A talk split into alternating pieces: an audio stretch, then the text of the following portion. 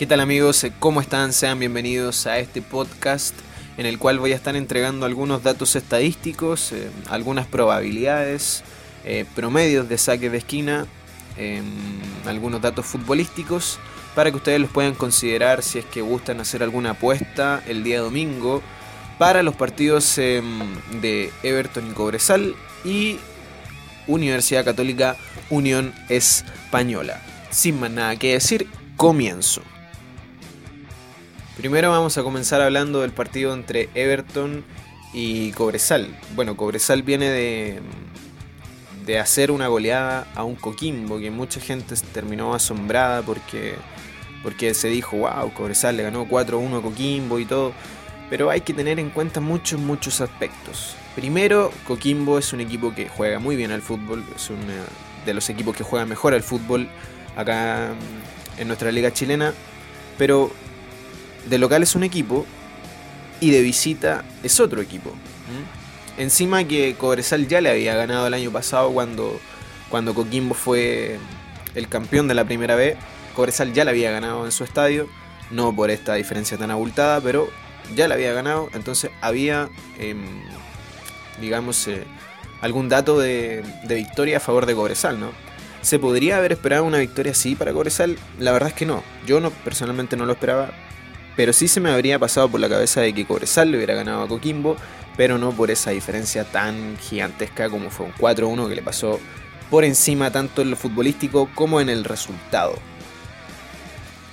Mientras em, que Everton es un equipo, yo diría, de los más irregulares del fútbol chileno, al menos de la primera división, eh, tanto de local como de visita. El partido anterior que jugó contra Huachipato fue, digamos, muy, muy bajo en cuanto a lo futbolístico. Guachipato le pasó casi por encima a, Everton. Yo diría que lo mereció ganar Guachipato.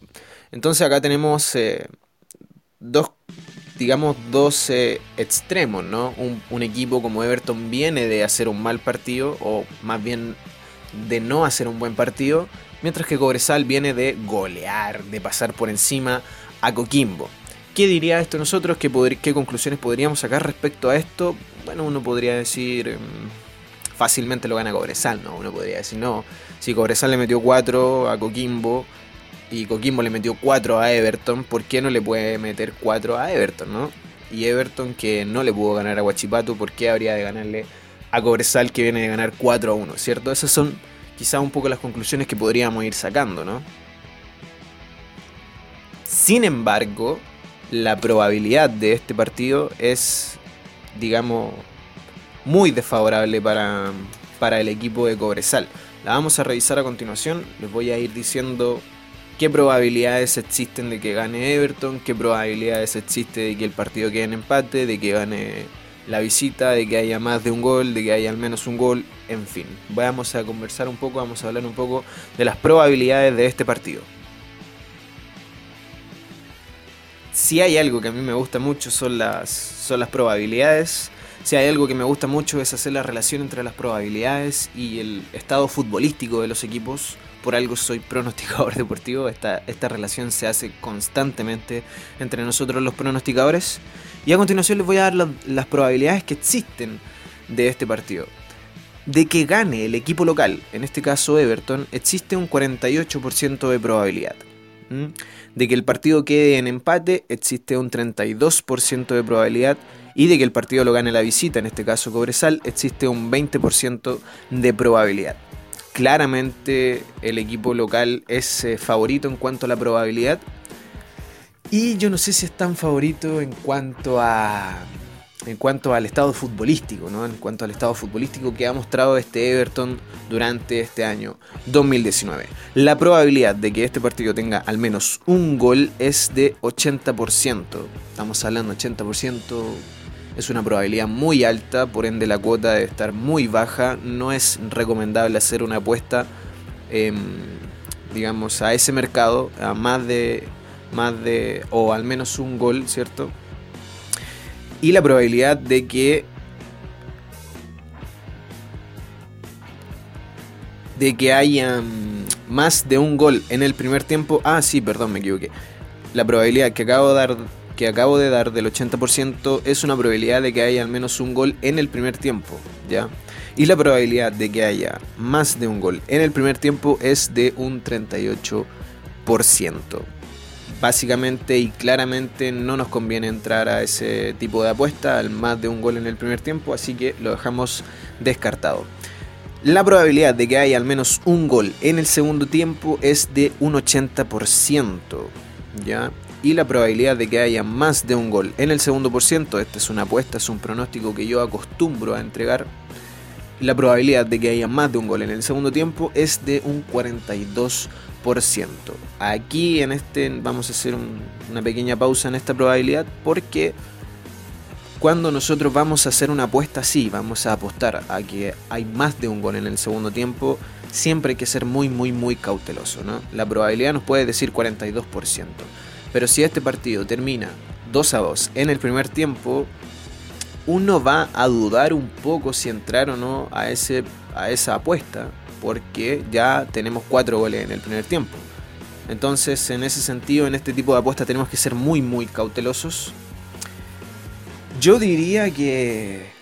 Bueno, ya vamos a revisar la probabilidad actual. La probabilidad actual en cuanto a los partidos que se han disputado este 2019. Pero yo diría que este partido puede que sea under. Ya cuando digo que un partido es under, significa que probablemente o quizás pueda tener poquitos, poquitos goles. Ahora, la probabilidad de que quede el partido con más de un gol en el total del tiempo, vale decir dentro de los 90 minutos, es de un 77%, que quede más de 1,5 goles. ¿ya?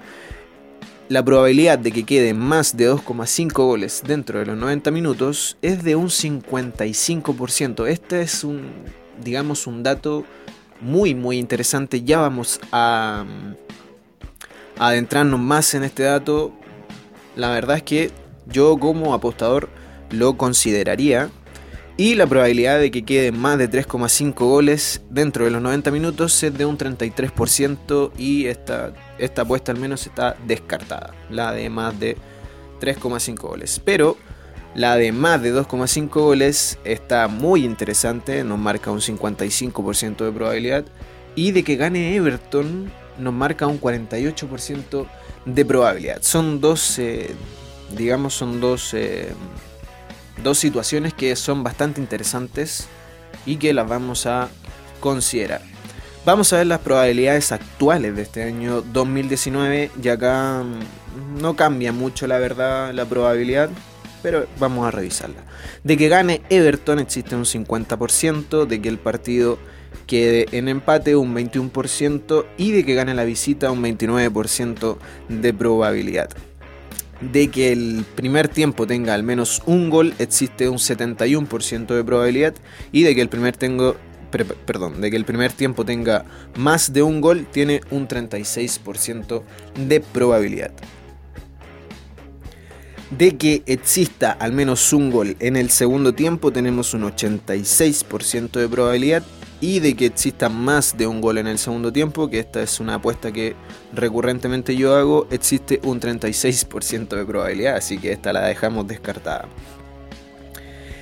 De que haya más eh, de un gol dentro de los 90 minutos, existe mm, un 79% de probabilidad y de que haya más de 2,5 goles, existe un 43% de probabilidad. De que haya más de 3,5 goles, existe solamente un 14% de probabilidad y esta la descartamos por completo. Vamos a adentrarnos un poco en esta, en esta probabilidad de que gane Everton y la probabilidad de que el partido quede más de 2,5 goles.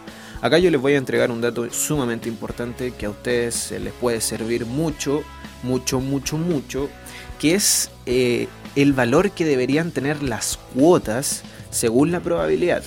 ¿Ya? Vamos a solamente revisar la de la probabilidad de que gane Everton y la probabilidad de que el partido quede más de 2,5 goles. Habíamos dicho de, que la probabilidad de que gane Everton, hablamos de la probabilidad histórica, ya, no de la probabilidad mm, actual del año 2019, sino que hablamos de la probabilidad histórica. Hay un 48% de que gane Everton este partido, ya lo que le da un favoritismo mayor en cuanto a en cuanto a su rival Cobresal Y la cuota de esta apuesta debería ser 2,8. Escuchan bien, 2,8 por un 48% de probabilidad de que gane Everton. O sea, eso es em, muy bueno.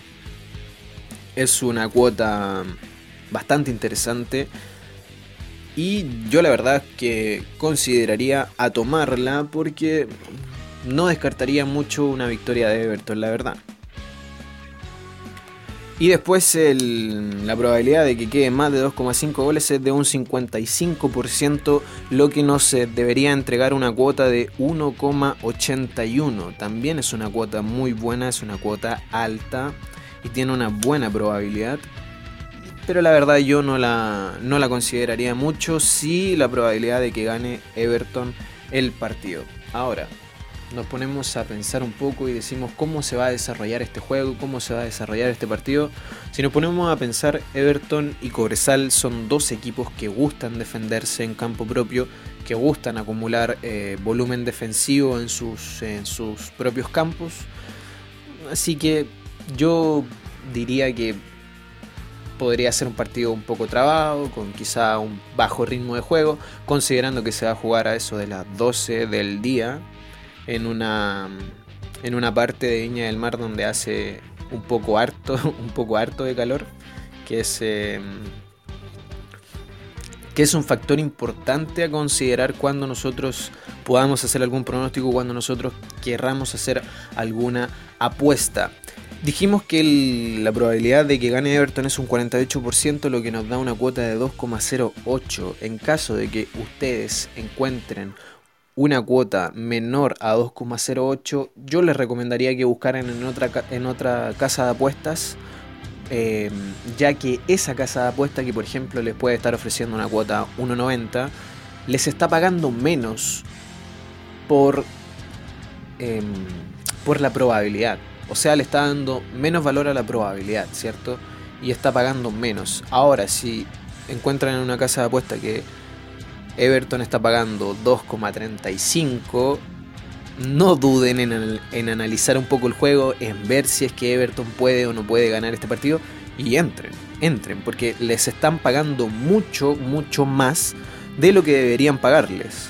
Eso se llama cuota de valor. Eso es una cuota de valor. Cuando nosotros encontramos eh, alguna cuota que nos están pagando más de lo que nos deberían pagar. Si por ejemplo nosotros encontramos que Everton está pagando 3, está pagando 3, imagínense, está pagando 3, ese tiene mucho, mucho valor y la verdad es que yo no dudaría en entrarle siempre y cuando las condiciones del partido estén y se den para que el partido lo pueda ganar Everton, o si no estaríamos desperdiciando nuestro dinero. Son 12 situaciones que yo recomendaría a ustedes que consideren en caso de que quieran entrar, que quieran apostar en este partido. Bien, y a continuación eh, vamos a revisar los promedios de corners que tiene cada equipo. El promedio de corners, el promedio de saque de esquina que tiene el equipo de Everton es de un total de 5,4, ubicándose en la quinta posición en cuanto a los promedios de saque de esquina. Y Cobresal se ubica número 16 está último Cobresal con un promedio de 2,3 corners por partido.